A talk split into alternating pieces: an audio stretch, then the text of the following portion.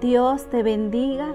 Eulenis Madrid te saluda y este es el día número 24 del desafío del amor. El tema de hoy es el amor en oposición a la lujuria. Leemos en Primera de Juan capítulo 2 versículo 17 que dice, el mundo se va acabando con todos sus malos deseos, pero el que hace la voluntad de Dios permanece para siempre. Adán y Eva tenían todo lo que necesitaban en el jardín del Edén.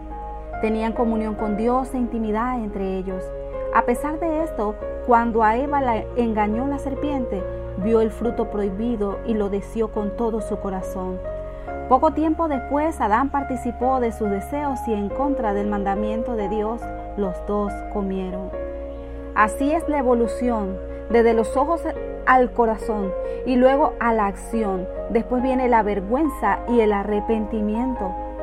Nosotros también tenemos todo lo que necesitamos para una vida plena, productiva y enriquecedora.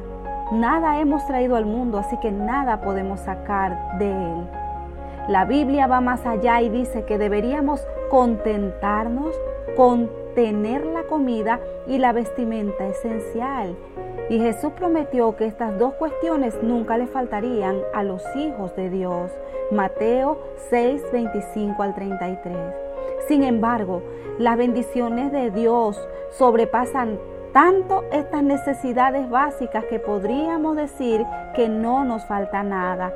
Aún así, al igual que Adán y Eva, queremos más.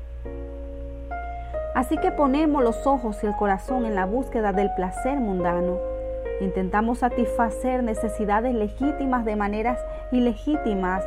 Muchos buscan satisfacción sexual en otra persona o en imágenes pornográficas diseñadas para que se parezcan a una persona real. Miramos, clavamos los ojos y fantaseamos. Intentamos ser discretos, pero apenas sí apartamos la vista. Y una vez que la curiosidad está en nuestros ojos, el corazón se enreda. Entonces actuamos en función de nuestra lujuria. También podemos codiciar posesiones, poder o tener una ambición orgullosa. Vemos lo que tienen los demás y lo queremos. Nuestro corazón se engaña y piensa, si solo tuviera esto podría ser feliz. Entonces tomamos la decisión de conseguirlo. Pero lo que quiere enriquecerse caen en tentación y lazo y muchos deseos necios y dañosos que hunden a los hombres en la ruina y en la perdición. 1 Timoteo 6, 9. La lujuria se opone al amor. Significa desear con pasión algo prohibido y en el caso de un creyente es el primer paso para salir de la comunión con el Señor y con los demás.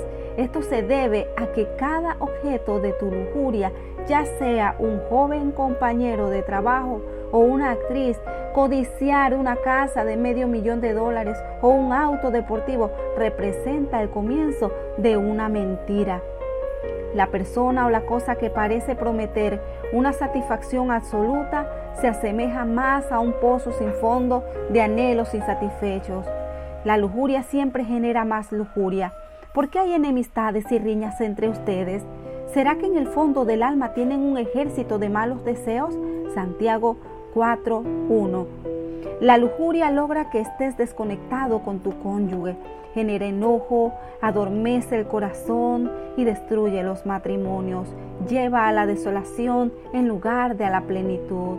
Es hora de desenmascarar a la lujuria y mostrar que es en verdad una sed equivocada de satisfacción que solo Dios puede saciar. La lujuria es como una luz de advertencia en el tablero de mandos del corazón que te alerta si no estás permitiendo que el amor de Dios te llene. Cuando tienes los ojos y el corazón puestos en Él, tus acciones te guiarán a un gozo duradero en lugar de a ciclos interminables de reproche y condenación.